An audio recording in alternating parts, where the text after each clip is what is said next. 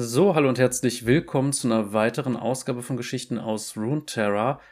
Heute wieder mit einer Kurzgeschichte und äh, uns verschlägt es wieder nach Shurima und sagen wir mal zu zwei Charakteren, die vorher nichts miteinander zu tun hatten, aber immerhin durch eine Geschichte jetzt miteinander eine gewisse Verbindung haben. Geschrieben wurde diese Geschichte von Dana Lurie Shaw, die uns auch schon Sachen wie Erhebe dich mit mir, eine sehr schöne, romantische und sehr kreativ geschriebene Geschichte verpasst hat. Von daher würde ich sagen, springen wir einfach direkt in die Geschichte hinein, ohne großes Vorgeplänkel. Viel Spaß!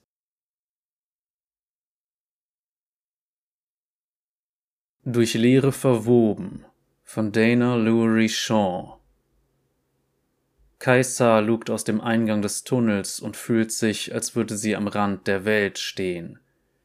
Ein Abgrund so tief, dass das Sonnenlicht nicht zu seinem Boden reicht, um ihn herum die Öffnungen dutzender anderer Tunnel, sie alle in einen Fels gehauen, der tief unter der Oberfläche liegt, doch nun freigelegt und bröckelnd.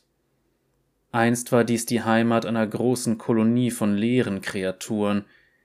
Dies waren ihre Baue, gebildet mit der Zufälligkeit aufgelöster Materie scharfe Winkel, Sackgassen, Spiralen über Spiralen, sie alle gebaut mit die Welt verschlingen als einzigen Plan.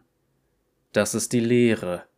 Hirnlose, organische Maschinen, vom Instinkt zu kämpfen und zu verzehren und aufzulösen getrieben, ohne einen Gedanken für die Zukunft. Sie hat genug von ihnen getötet, um zu wissen, dass diesen Kreaturen nichts Größeres innewohnt. Doch der Tunnel, in dem Kaiser steht, ist anders. Er ist nicht zufällige Auflösung. Er ist eine gerade Linie in Richtung Norden, der sie jetzt fast vier Tage gefolgt ist. Dieser Tunnel, dieser Durchgang wurde bewusst gegraben, mit einem Zweck. Das ergibt keinen Sinn. Kaiser würde schon einen Sinn darin finden, angefangen mit der Frage, wohin dieser Durchgang führt. Bislang hat er sie zu diesem Abgrund geführt. Kaiser beobachtet die Öffnungen auf der gegenüberliegenden Seite. Schwer zu sagen, wie weit in die Tiefe sie führen. Aber sie würde ihre zweite Haut darauf verwetten, dass eine von ihnen ein Teil desselben Durchgangs ist, in dem sie gerade steht. Sie zieht ihre Schultern zurück, ihre lebendige Rüstung erwacht und zieht ihr Fleisch eng an ihres. Sie war ihre einzige Konstante und ist mit ihr gewachsen, seit sie ein kleines Mädchen war. Sie war ursprünglich einer dieser Begleiter der Lehre gewesen, die ihre Familie und ihr ganzes Dorf getötet hatten. In seinen Panzer gehüllt würde Kaiser immer als Monster betrachtet werden, doch ohne diese Rüstung konnte sie die Welt nicht vor der Leere beschützen. Ohne sie wäre sie nichts. Die schuppigen Auswüchse auf ihren Schultern spannen sich, und die eingebetteten Kristalle leuchten auf, als sie ihr erstes Ziel auswählt. Die Hitze der Kristalle erzeugt ein Plasmageschoss, sie feuert es in den Eingang eines Tunnels tief unter der Oberfläche ab. Sechs Sekunden, bis es den Abgrund überquert hat. Gigantisch. Eine weitere Sekunde und das Geschoss trifft eine Kurve. Nein, nicht wonach sie sucht. Von hier heißt es zielen und schießen, immer und immer wieder. Die meisten Geschosse treffen nach einer Sekunde oder zwei etwas, aber Kaiser hat Geduld. Es dauert so lange, wie es dauert. Sie findet den Tunnel, nach dem sie sucht, als die Sonne sich zu senken beginnt. Sie wartet, bis ihr Geschoss den Abgrund überwunden hat und beginnt dann zu zählen. Eins, zwei, drei, vier, fünf, sechs. Das ist es. Das hier ist das andere Ende des Durchgangs. Grinsend feuert sie eine Salve auf die Öffnung ab, um sie zu kennzeichnen. Ihr Geschoss fliegt immer noch, bis sie das schreckliche Kreischen von dem Ding hört, das getroffen wurde. Sie dreht ihre Schulterauswüchse nach innen und presst sie zusammen, um ihr Licht zu verbergen. Sie wartet still darauf, dass sich ihr Opfer zeigt. Noch ein Kreischen. Ein Begleiter der Lehre tritt aus der anderen Seite des Durchgangs hervor. Kaiser hat Jahre mit dem Bekämpfen, Beobachten und Katalogisieren von Begleitern der Lehre verbracht. Den hier hat sie noch nicht gesehen. Der glatte, runde Körper der vom Geschoss verletzten Kreatur verformt sich, als sich ihr langer Unterkiefer öffnet. Ihr Maul ist voller durchsichtiger, nadelartiger Zähne, die in die verschiedensten Richtungen starren. Ihr Torso dehnt sich aus und zieht sich zusammen, als würde sie atmen. Oder schnüffeln, denkt sie, als sie sich umdreht. Keine Augen, aber es kann mich trotzdem finden. Sie zielt, als die Sonne unter dem Horizont verschwindet. Der Begleiter der Leere beginnt zu leuchten. Etwas eine Zunge dringt aus seinem Mund und strahlt ein weiches, bläuliches Licht aus, wie die Lampen in den Minen der Menschen. Ich habe noch nie gesehen, wie ein Begleiter der Lehre sowas macht. Sie bemerkt, dass auch seine Verletzung leuchtet.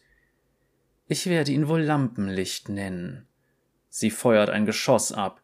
Das Lampenlicht ändert seine Haltung.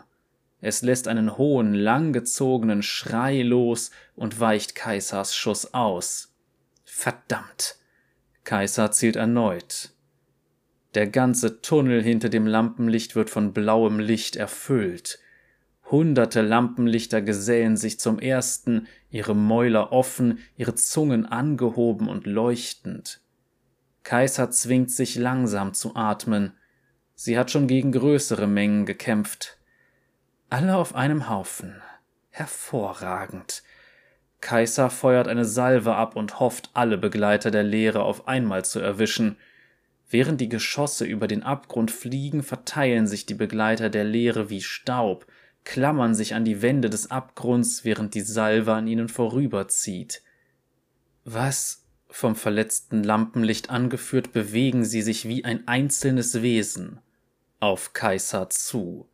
Zur Hölle? Sie hebt ihre Hände und feuert schnell auf den Schwarm.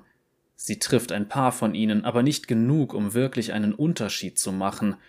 Und sie haben bereits ein Viertel des Weges zu ihr überwunden. Kaiser blickt sich hastig um, nicht viele Optionen. Von ihrer aktuellen Position kämpfen, wieder zurück durch den Durchgang laufen, ihr Glück versuchen und hinunterspringen zu klettern versuchen und sie von der Oberfläche aus bekämpfen. Sie blickt nach oben, dann auf den Schwarm. Sie haben die halbe Strecke zurückgelegt. Klettern. Kaiser schießt viermal in einem Zickzackmuster in den Fels, vier Einschusslöcher für ihre Hände und Füße. Sie zieht sich nach oben und beginnt zu klettern. Schießen, klammern, ziehen. Schießen, klammern, ziehen. So schnell sie kann, klettert Kaiser nach oben, ihre Schulterauswüchse feuern auf den Schwarm. Sie sind in der Nähe, aber Kaiser kommt gut voran. Sie hat schon mehr als die Hälfte bis zum und ihre Hand stößt auf Sand. Sie schießt noch einmal, ihr Geschoss kann nichts durchdringen. Es fliegt durch den Sand und mehr Sand rieselt herab in das Einschussloch. Kein Halt. Kann sie den restlichen Weg hochspringen? Mit zusammengepressten Zähnen wendet sich Kaiser den Monstern zu. Wenn sie schon sterben würde, würde sie so viele von ihnen wie nur möglich mitnehmen. Plötzlich ein Riss in der Wand um die Begleiter der Lehre, und sie beginnt einzustürzen. Hunderte Lampenlichter stürzen mit dem fallenden Fels hinab, ihr Licht von der Finsternis des Abgrunds verschluckt. Nur drei von ihnen laufen immer noch auf Kaiser zu, mit denen wird sie fertig. Sie sind nahe genug, dass sie die Stacheln auf ihren Zungen erkennen kann. Drei Schüsse, zwei Lampenlichter fallen, eines noch übrig. Es schlägt mit seiner dornigen Zunge gegen Kaisars Brustkorb, ihre Rippen brechen unter ihrer Rüstung, als sie auf den Fels prallt. Sie kann kaum atmen, während sich die Rüstung über ihrer Verletzung selbst repariert. Kaiser klammert sich mit ihrer linken Hand an die Wand und schnappt mit ihrer rechten die Zunge der Kreatur. Violette Energie strömt. Die Zunge des Lampenlichts schmilzt in ihrer Hand. Kreischend zieht es sich zurück. Kaiser zielt. Dieses Mal verfehlt sie ihr Ziel nicht. Okay. Kaiser atmet. Okay, nächster Schritt. Sie muss einen Weg nach oben finden. In diesem Moment fällt ihr der Steinwürfel auf, der aus dem Sand hervorragt. Der war gerade noch nicht da. Kaiser greift nach ihm und nimmt ihn.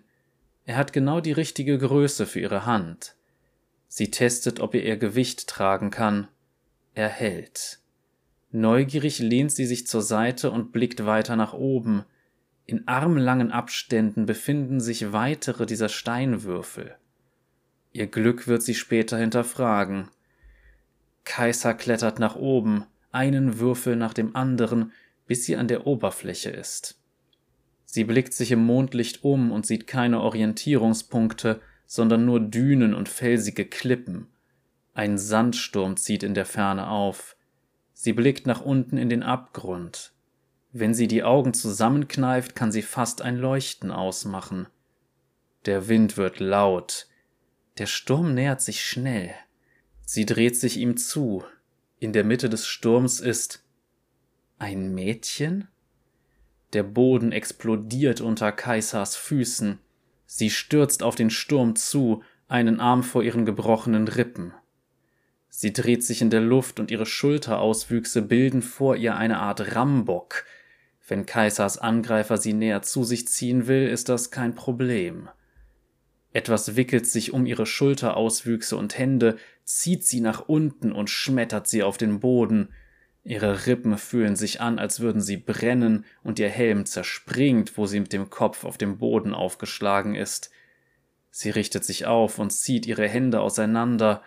Ein roter, mit Steinen besetzter Schal fällt zu Boden. Mit einem kehligen Schrei lässt sie ihre Hände glühen. Sie hält inne, als sie den überraschten und entsetzten Ausdruck auf dem Gesicht des Mädchens sieht. Selbst nach all diesen Jahren ist sie immer noch erschüttert, wenn jemand sie anblickt und nichts als ein Monster sieht. Beiß die Zähne zusammen, Kaiser. Sie hebt ihre Hände wieder, bereit anzugreifen. Du bist ein Mensch? Kaiser bemerkt, dass sie das Mädchen durch den Sprung in ihrem Helm ansieht. Oh. Du siehst mich? Das tut nichts zur Sache. Menschen haben immer Angst vor ihr, egal ob sie wissen, dass sie eine von ihnen ist aber der Gesichtsausdruck des Mädchens lässt Kaiser hoffen. Vielleicht ist es dieses Mal anders. Vorsichtig lässt Kaiser den Helm von ihrem Kopf weichen und enthüllt den Rest ihres wahren Gesichts. Das Mädchen fällt auf die Knie und Kaiser bleibt der Atem stecken. Es tut mir so leid, sagt das Mädchen. Ich dachte, du wärst ein Monster? Ja, das Mädchen deutet auf den Abgrund. Menschen überleben nicht sehr lange, wenn so einer zusammenbricht. Sie starrt auf Kaisers zweite Haut. Und du siehst nicht menschlich aus? Auf den ersten Blick. Das Mädchen ist nicht so jung, wie sie gedacht hatte. Es müsste in ihrem Alter oder etwas älter sein. Kaiser starrt, als sich der Schal an seinem steinernen Ende aufrichtet. Die Steine, sagt sie leise, Du beherrschst die Steine. Das Mädchen nickt, während sich der Schal wie durch Magie um ihren Hals wickelt. Du hast diese Würfel aus dem Sand erscheinen lassen. Das Mädchen zuckt lächelnd mit den Schultern. Ich konnte fühlen, dass jemand mit diesen Monstern da unten war, also habe ich versucht zu helfen. Ihr Lächeln versiegt. Seit Wochen habe ich nichts anderes gemacht. Oder waren es Monate? Schwer den Überblick zu behalten. Kaiser blinzelt, ihre Augen schmerzen plötzlich. Jemand anderes kämpft gegen die Leere, erkennt sie. Nicht auf dieselbe Weise wie ich, aber. Wer bist du? Das Lächeln kehrt zurück. Mein Name ist Thalia. Tanzendes Feuerlicht heißt die zwei Frauen willkommen, als sie Thalias Lager betreten. Doch es ist der Duft des bratenden Fleisches, der Kaisers Aufmerksamkeit auf sich zieht. Sie ist überrascht, dass Thalia nicht sofort die anderen beruhigt, sie sollten keine Angst vor dem Monster haben. Sie könnte es verstehen. Ihre lebendige Rüstung zittert vor Hunger, bereit, jeden zu verspeisen, der ihr zu nahe kommt. Die aus Stofffetzen und Felsspalten zusammengesetzten Zelte sehen wie Thalias Machwerk aus. Eine Gruppe von 30 oder 40 Leuten, hauptsächlich Kinder und Alte, sitzen um eine große Feuerstelle in der Mitte des Lagers. Ihren Blick, still mit weit aufgerissenen Augen und gekrümmten Rücken, kannte sie nur zu gut. Angst. Kaiser erwidert nicht einen Blick. Damit sie sich wohlfühlen tatsächlich damit sie sich selbst wohlfühlt. Thalias Arme sind weit geöffnet, als sie Kaiser vorstellt und theatralisch erzählt, wie sie sich getroffen haben. Im Publikum regt sich nur die Flamme der Feuerstelle. Thalias Geschichte wird mit nichts als Stille und Schweigen beantwortet. Ich muss nicht bleiben, murmelt Kaiser. Thalia schüttelt den Kopf. Du bist verletzt. Ich kann dich nicht wieder wegschicken, wenn du nicht erst gegessen und dich ausgeruht hast. Das werde ich nicht. Ein Kind nur halb so groß wie sie und mit einer roten Kapuze um die Schultern steht auf. Bist du sicher, dass sie ein Mensch ist? Er kneift die Augen zusammen. Vielleicht ist das so eine Art Verkleidung. Er fällt beinahe nach hinten um, als ihn zwei ältere Mädchen zurück auf seinen Sitz ziehen. Thalia lacht. Hast du schon mal ein lächelndes Leerenmonster gesehen, Samir? erwidert sie. Nein, habe ich nicht. Alle blicken Kaisa gespannt an. Sie versucht ein Lächeln hervorzubringen, mit geschlossenen Lippen, damit sie nicht so aggressiv aussieht. Es scheint den Kindern keine Angst einzujagen. Ein Sieg. Samir, der Junge, steht wieder auf. Na gut, sagt er, als er auf Kaiser zugeht. Er bietet ihr ein halb verspeistes Stück Fleisch am Stock an. Willst du den Rest meiner Sandschlange? Alle scheinen aufzuatmen, als Kaiser das Essen annimmt. Sie reißt das Fleisch vom Stock und schluckt ohne zu kauen. Ihre Rüstung schnurrt erleichtert.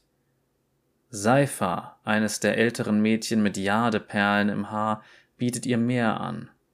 Dieses Mal lässt sich Kaiser Zeit, um den Geschmack von Zimt, saurer Zitrone und rauchigen Ult-Tatuat-Beeren zu genießen. Er bringt alte Erinnerungen zurück, an das Leben mit ihren Eltern, an ihren Vater, wie er über offenem Feuer kochte, während ihre Mutter die Ult-Tatuat mit ihrem Stößel zermalmte. Kaiser schüttelt den Kopf, um ihn freizukriegen. Von diesen Erinnerungen konnte nichts Gutes kommen, Sie muss sich nicht wirklich ausruhen, und sie hat bereits genug gegessen, damit sich ihre Rippen regenerieren können. Aber das Lager hat sich bereits entspannt, die Leute plaudern beim Essen. Einige haben ihr den Rücken zugedreht. Ein Zeichen des Vertrauens. Und die Hoffnung in Thalias Augen ist unverkennbar. Bitte bleib, scheint sie zu sagen, verlass uns noch nicht. Ich bleibe eine Weile, lässt sie sich erweichen, bis ich wieder gesund bin. Der Durchgang würde morgen auch noch da sein. In der Nacht genießt Kaiser Essen und Erzählungen. Jeder hat eine Geschichte zu erzählen. Die kleineren Kinder sprechen davon, wie ihre Häuser in den Sand gefallen sind, wie sehr sie ihre Eltern und Geschwister vermissen, wie sie hoffen, sie bald wiederzusehen. Sie sind tot, getötet von der Leere wie meine eigene Familie. Kaiser sagt nicht, was sie denkt. Einige der Alten sprechen von den von der Sonne gesegneten aufgestiegenen Kriegern. Andere erzählen vom letzten Imperator und dem Chaos, das auf seinen Tod folgte. Seifa beschreibt die Finsternis, die die Aufgestiegenen einhüllte und sie in den Wahnsinn und zum Bösen trieb. Die Geschichten sind nicht glaubhaft, und doch hört Kaiser aufmerksam zu. Die Erzählung von Kadira, einem älteren Mädchen mit felsigen Armschienen, ist mit Abstand die abwegigste. Sie erzählt von einem Ort namens Solan am anderen Ende der Saikalik, der über Jahrtausende von Magie beschützt worden war. Man sagt, es wäre ein Paradies, seufzt sie, mit Bibliotheken und Gärten und Wasser, soweit das Auge reicht, und jeder ist sicher, Niemand muss in Angst leben. Kaiser bemerkt erst, dass sie schnaubte, als Kadira und die Kinder sie anblicken. Kein Ort ist sicher vor der Leere, sagt Kaiser, schon gar nicht einer, der so nahe an der Saikalik liegt. Das ist ein Mythos. Es ist wahr, beharrt Kadira. Was glaubst du, wohin wir alle gehen? Ohne ein weiteres Wort steht Kaiser auf und überlässt die Erzähler ihren Geschichten. Sie findet Thalia gegen ein Zelt gelehnt, tief in ein Gespräch mit Seifa und Samir verwickelt und mehr vom Licht des Mondes als dem des Feuers erhält. Seifa fährt mit dem Finger über eine ausgebreitete Schriftrolle. Ihr sucht nicht wirklich nach diesem Solan. Kaiser formuliert den Satz nicht als Frage. Ihr würdet euch in große Gefahr begeben, wenn ihr wegen einer Fantasie die Saikalik durchquert. Thalia und Seifa blicken einander an und reichen Kaiser die Schriftrolle. Eine Karte des östlichen Shurima. Sie zeigt auf einen Punkt nördlich der Saikalik. Solan. Norden. In diese Richtung führt auch der Durchgang. Kaiser verzieht das Gesicht. Das ist unsere beste Hoffnung, Schutz für diese Leute zu finden, erklärt Thalia. Ihre Häuser wurden zerstört, ihre Familien getrennt. Sie brauchen Hoffnung, dass alles wieder in Ordnung sein wird. Falsche Hoffnung hilft niemandem. Wenn es um die Lehre geht, kann man nur laufen und hoffen, dass man schnell genug ist. Thalia schüttelt den Kopf. Wenn wir die Sai umgehen, geht uns das Essen aus. Wenn wir hier bleiben, geht uns das Essen aus. Wenn wir zurückgehen, finden wir nichts als die zerstörten Städte. Wohin sollen wir sonst laufen? Kaiser blickt Thalia eindringlich an. Weißt du, was in der Saikalik lebt? Was dort jagt? Die Sersai. Wir alle haben die Geschichten gehört. Nein, Solan ist eine Geschichte, antwortet Kaiser. Die Sersai sind echt. Ich habe bereits gegen sie gekämpft, gegen viele von ihnen. Das ist ihr Nest. Es zu überqueren ist Selbstmord. Ich habe auch gegen leeren Kreaturen gekämpft. Oder hast du schon vergessen, dass ich dich gerettet habe? Das waren keine Sersai. Was auch immer sie waren, ich habe sie besiegt, als du das nicht konntest. Kaiser sieht die Entschlossenheit in Thalias Ausdruck. Wenn Solan unsere einzige Hoffnung ist, werde ich alle dorthin führen. Außerdem haben wir einen Plan, erklärt Samir aufgeregt. Thalia wird eine Brücke oder eine Mauer oder sowas über den Sand bauen und wir werden die Leute gemeinsam drüber bringen. Er kann nicht viel älter sein, als ich es war, als die Lehre mich ergriff. Laut fragte sie, Du kannst also auch Steine bewegen? Ich bin der beste Felshüpfer, den du je gesehen hast, grinst Samir selbstbewusst. Keines dieser Monster kann mich auf meinem Sandbrett einholen. Und wenn sie's versuchen, er ahmt eine Explosion aus dem Boden nach. Dann wirft Thalia sie mit ein paar Felsplosionen zurück. Du hörst dich an wie ein Kind, faucht Kaiser. Samirs Lächeln verschwindet. Die Kinder von Rexai. Sie verschlingen. Sonst nichts. Alles, was ihnen im Weg steht, weg. Sie lehnt sich vor. Wenn sie dich hören, jagen sie dich.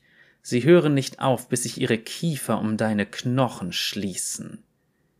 Du jagst ihm Angst ein, erklärt Seifer und legt beruhigend eine Hand auf Samirs Schulter. Gut, er sollte Angst haben. Dann komm mit uns, sagt Thalia zuversichtlich. Du kannst helfen, alle zu beschützen. Nein, weil ihr nicht gehen werdet.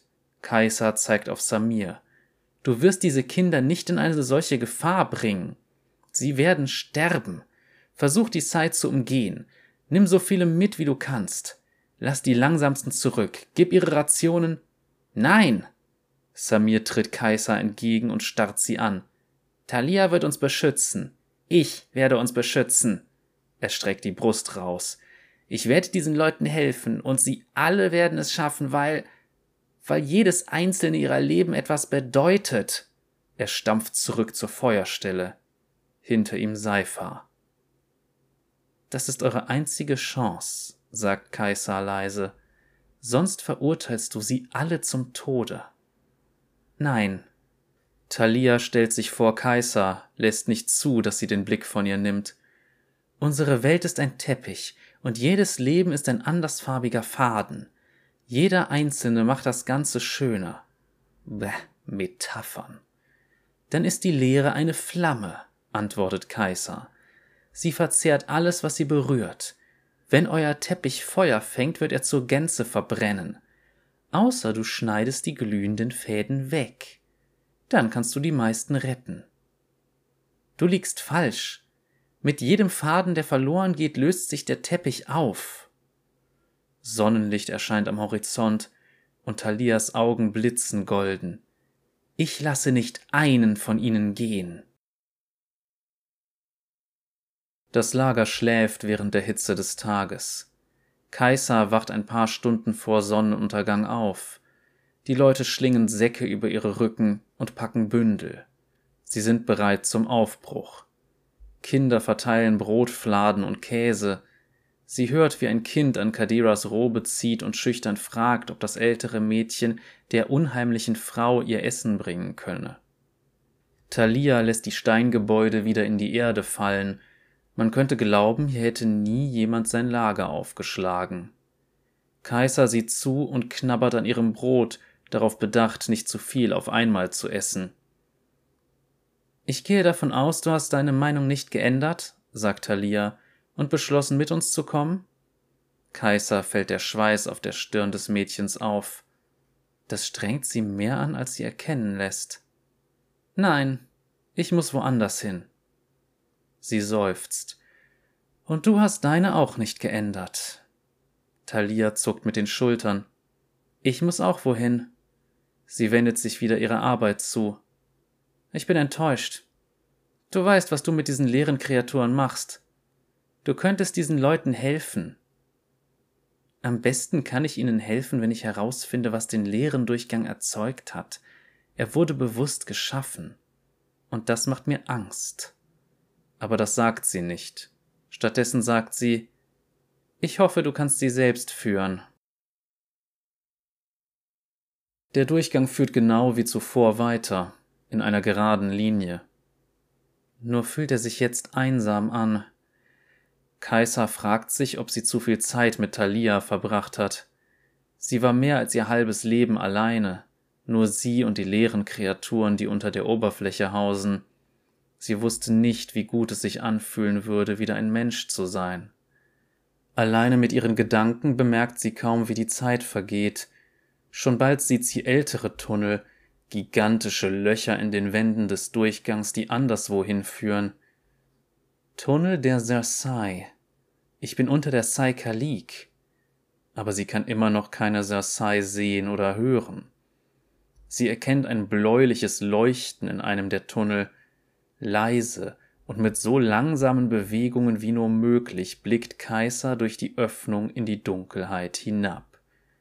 Sie sieht ein paar kleinere Cersei einer Art, die sie bereits getroffen und benannt hat.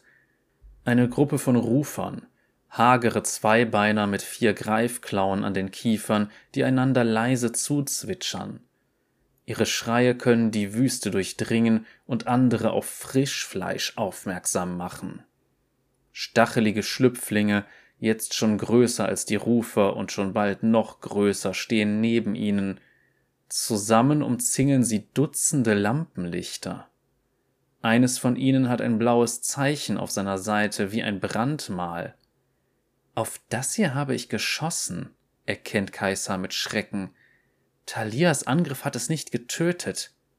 Vielleicht habe ich keine von ihnen getötet. Während sie zusieht, stapft ein Schlüpfling zur mit dem Mal gekennzeichneten Kreatur. Es streckt seine Zunge aus und berührt das Horn des Schlüpflings.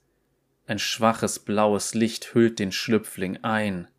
Er leuchtet. Das plötzliche Schnattern der Rufer übertönt Kaisers Schnappen nach Luft. Was tun sie? Ihr Herz schlägt ihr bis zum Hals, als mehr Schlüpflinge und Rufer zu den Lampenlichtern gehen, um ihr eigenes Leuchten zu erhalten. Machen sie die Cersei mächtiger? Sie schüttelt den Kopf, um ihn freizukriegen, und zielt auf die Kreatur mit dem Mal. Was auch immer das ist, ich werde sie aufhalten. In diesem Moment lässt ein lautes Donnern die Erde erzittern. Ein gigantischer Dünenbrecher der Cersei durchstößt mit dem geschärften Horn über seinen acht Augen die Felswand. Die Klauen an seinem Kiefer stoßen in den Fels und hinterlassen tiefe Spuren. Mit jedem Schritt lässt er den Boden erzittern, um seine Beute mit Angst zu erfüllen. Er faucht und schlägt mit seinem Horn nach den Lampenlichtern. Er durchtrennt drei von ihnen mit einem Schwung, aus ihren schlaffen Körpern fließt helles Blut. Dem Dünenbrecher gefällt nicht, was die Lampenlichter machen. Die Lampenlichter kreischen und fliehen in Richtung des Durchgangs auf Kaiser zu. Sie fühlt den bekannten Adrenalinschub, als sie und ihre Rüstung gerade rechtzeitig unsichtbar werden, bevor die Lampenlichter und dann der Dünenbrecher in Richtung Norden an ihr vorbeijagen. Das Horn des Dünenbrechers schlägt eine tiefe Wunde in die Decke des Durchgangs. Sie senkt sich. Der Durchgang wird einstürzen. Sie springt vor und versucht mit dem riesigen Sasai mitzuhalten, während er sie nicht sehen kann. Ich muss wissen, wohin das führt. Ich muss verstehen. Aber dann von irgendwo hinter ihr Schreie. Menschliche Schreie. Kaiser hebt ihre Unsichtbarkeit auf und stürmt auf die Oberfläche zu, bevor unter ihr alles einstürzt. Sie blinzelt, als sich ihr Helm dem Sonnenlicht anpasst. Durch die Staubwolken kann sie kaum etwas erkennen, und der Lärm der fallenden Felsen schrillt in ihren Ohren und doch kann sie die panischen Schreie hören. Sie läuft auf sie zu. Vor ihr sieht sie die Spalte, die das Horn des Dünenbrechers geformt hat. Eine steinerne Plattform hängt über dem Rand, fällt aber gerade nicht in die Kluft. Die Leute auf der Plattform schreien, doch eine Gestalt bleibt ruhig. Thalia, ihre Steinbrücke, sie ist es, die sie intakt hält.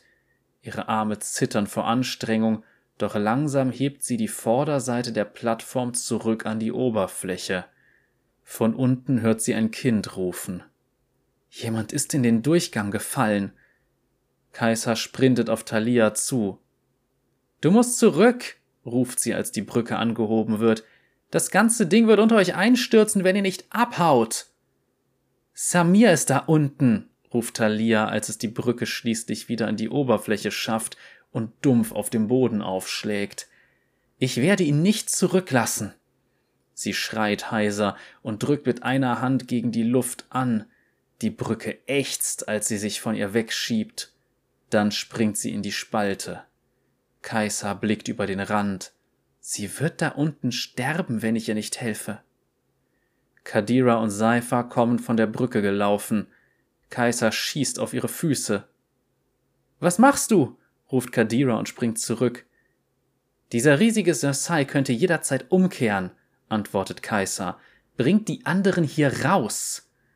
Wir gehen nirgendwo hin, bis wir wissen, dass Thalia und Samir in Sicherheit sind, sagt Seifer mit geballten Fäusten.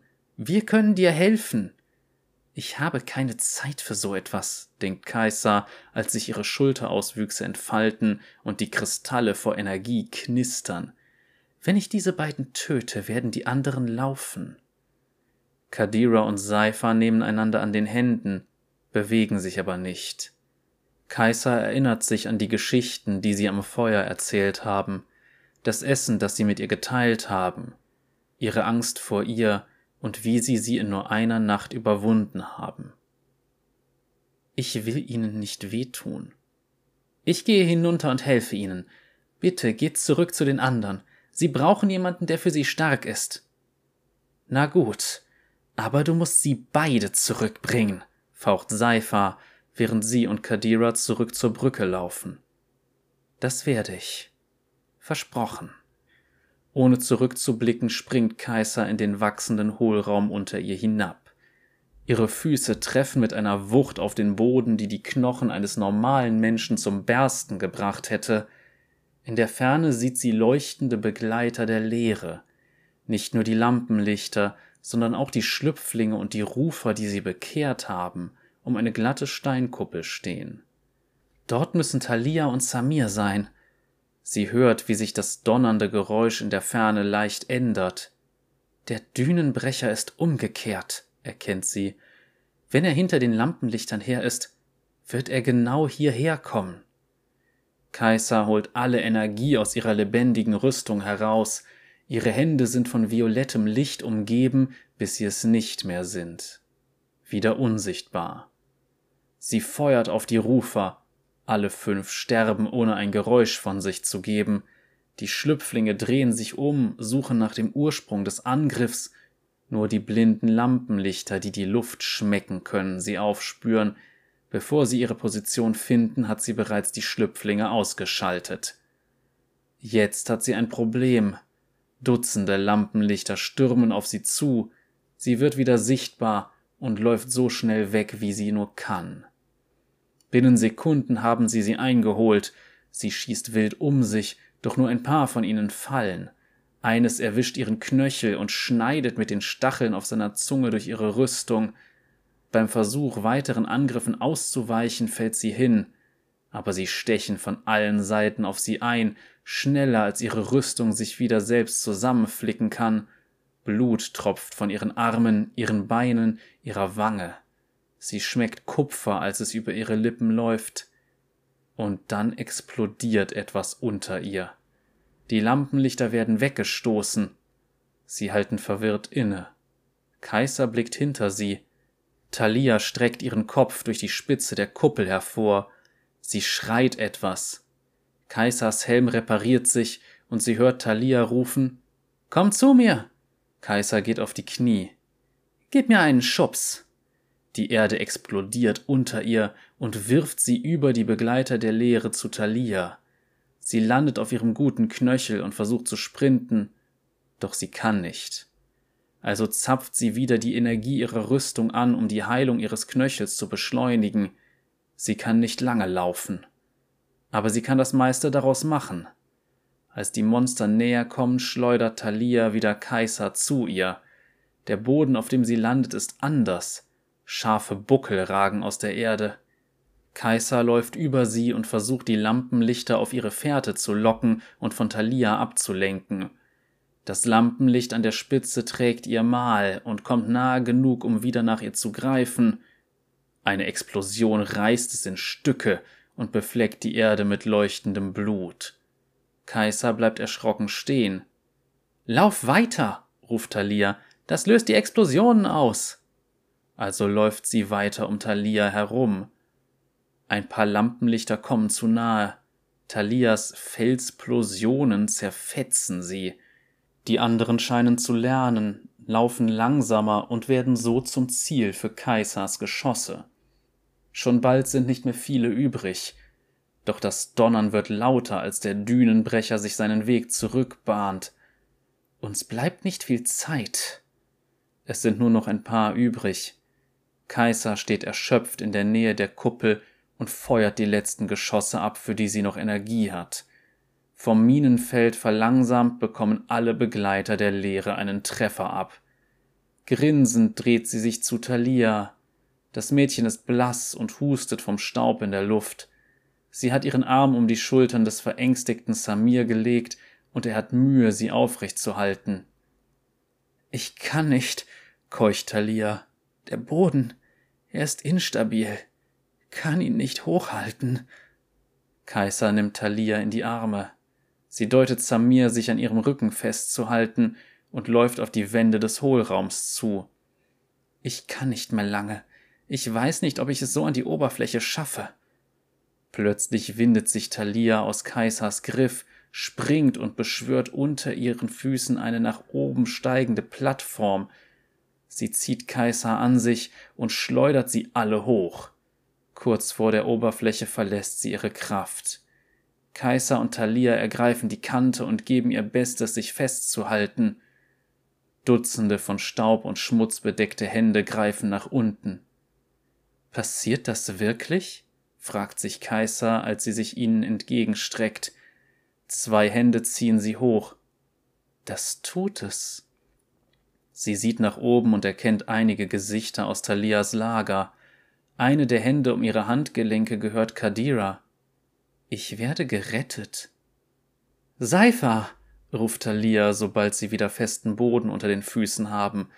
Kadira, ihr seid für uns zurückgekommen. Und ihr habt Hilfe mitgebracht. Kaiser nickt den beiden zu. Schlau. Danke. Unten stürmt der Dünenbrecher wieder in den Hohlraum. Kaiser hält einen Finger an die Lippen und bildet die Worte nicht bewegen.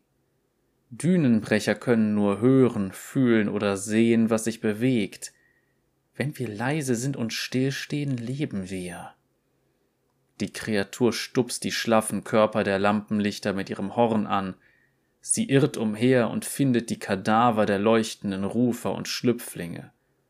Zufrieden, dass ihre Feinde tot sind, gräbt sie sich wieder durch den Fels hinunter in die Erde. Kaiser wartet, bis sie den Dünenbrecher nicht mehr hört, bis sie zulässt, dass sich andere wieder bewegen. Dann hebt Thalia, erschöpft und blass, eine weitere Steinbrücke aus dem Boden und bringt sie alle zurück zu den anderen. Ganz hinten eine ausgelaugte Kaiser und ein leicht gedemütigter Samir. Ich hätte es auch alleine geschafft, sagt Samir und grinst Kaiser müde an. Aber nett von dir, dass du geholfen hast weil ich ja alle eingebremst habe und so. Kaiser blickt den Jungen schief an und muss lächeln. Konnte doch nicht zusehen und den besten Felshüpfer verlieren, den ich je gesehen habe, oder? Ein loderndes Feuer brennt hell in der Feuergrube. Thalias Steinbrücken wurden zu einem Schutzwall um das Lager umfunktioniert. Kaiser liegt im Dunkeln, will nicht zeigen, wie wund ihr Körper noch ist. Besser mich zu erholen als zu essen, denkt sie traurig, als der Duft von geröstetem Kohl zu ihr dringt. Thalia setzt sich zu Kaiser und bietet ihr wortlos eine Schüssel voller Kohl mit Hirse an. Kaiser schiebt sie von sich weg. Du bist nicht hungrig? fragt Thalia. Ich bin wütend. Thalia blickt überrascht drein. Warum? Du hättest auf mich hören sollen, sagt Kaiser hart. Stattdessen Du konntest deine Leute nicht beschützen. Diese Begleiter der Lehre, von denen du glaubtest, du hättest sie getötet, haben uns angegriffen. Fast hättest du alle verloren. Wäre ich nicht hier gewesen, hättest du alle verloren. Sie sieht die Reue in Thalias Gesicht, in ihren Mundbewegungen. Und als sie dich am dringendsten gebraucht haben, hast du sie verlassen. Du hast sie alle verlassen, damit du versuchen konntest, vielleicht eine Person zu retten. Thalia ist einen Augenblick lang still. Nicht, dass ich nicht dankbar wäre, aber du weißt, dass du dasselbe gemacht hast, als du runtergekommen bist, um mir zu helfen, oder? Darauf fällt Kaiser keine Antwort ein. Geht nicht nach Solan, sagt Kaiser nach ein paar Augenblicken unangenehmem Schweigens. Der leeren Durchgang, der eingestürzt ist, der, dem ich gefolgt bin, war direkt unter eurem Weg dorthin. Ich bin mir ziemlich sicher, dass er nach Solan führt. Das bedeutet, dass die Lehre bereits Besitz von Solan ergriffen hat. Thalia nickt und lässt ihre Schultern sinken. Ich sage ihnen, dass sie einen anderen Ort finden müssen. Sie? Was ist mit dir? Tja, ich gehe nach Solan. Thalia. Dorthin gehst du doch, nicht wahr? seufzt Thalia. Ich hatte gedacht, ich könnte diese Leute beschützen, sie in Sicherheit bringen. Aber du hattest recht. Es gibt keinen sicheren Ort. Also müssen wir einen machen. Ähm, was meinst du? Wenn die Lehre in Solan ist, müssen wir uns Solan zurückholen. Es sicher genug machen, damit wir alle hinführen können und allen helfen, die schon dort sind. Thalia klingt so optimistisch. Wenn die Lehre die Stadt ergriffen hat, wird dort niemand mehr sein, der noch gerettet werden kann. Das können wir von hier nicht wissen. Auch wenn es nur eine Person ist, die unsere Hilfe braucht, wird es das für mich wert sein. Thalia macht einen Schritt nach vorn und nimmt Kaisers Hände in ihre. Sie fühlen sich sogar durch Kaisers zweite Haut warm und schwielig an. Ohne dich schaffe ich das nicht, Kaiser. Ich habe diese Lampenlichter nicht alleine getötet. Aber ich konnte es, als du mit mir dort warst. Finden wir gemeinsam diesen Ort.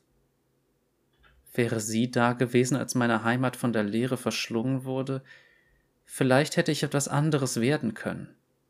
Kaiser sieht die Hoffnung in Thalias Augen, die Stärke. Aber ich bin, wer ich bin.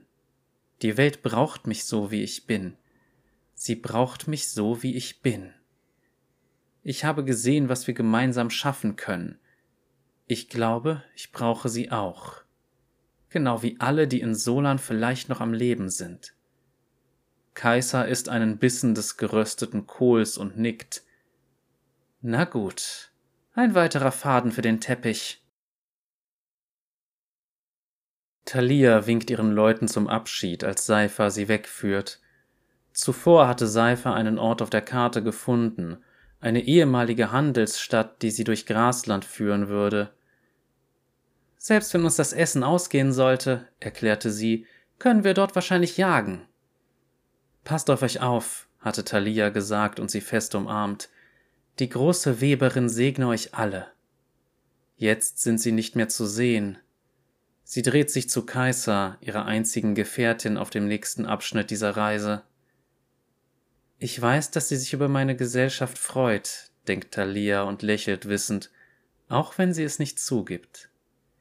Gemeinsam machen sie sich an die Überquerung der Saikalik auf einer schwebenden Steinbrücke, ihre Schicksale miteinander verwoben.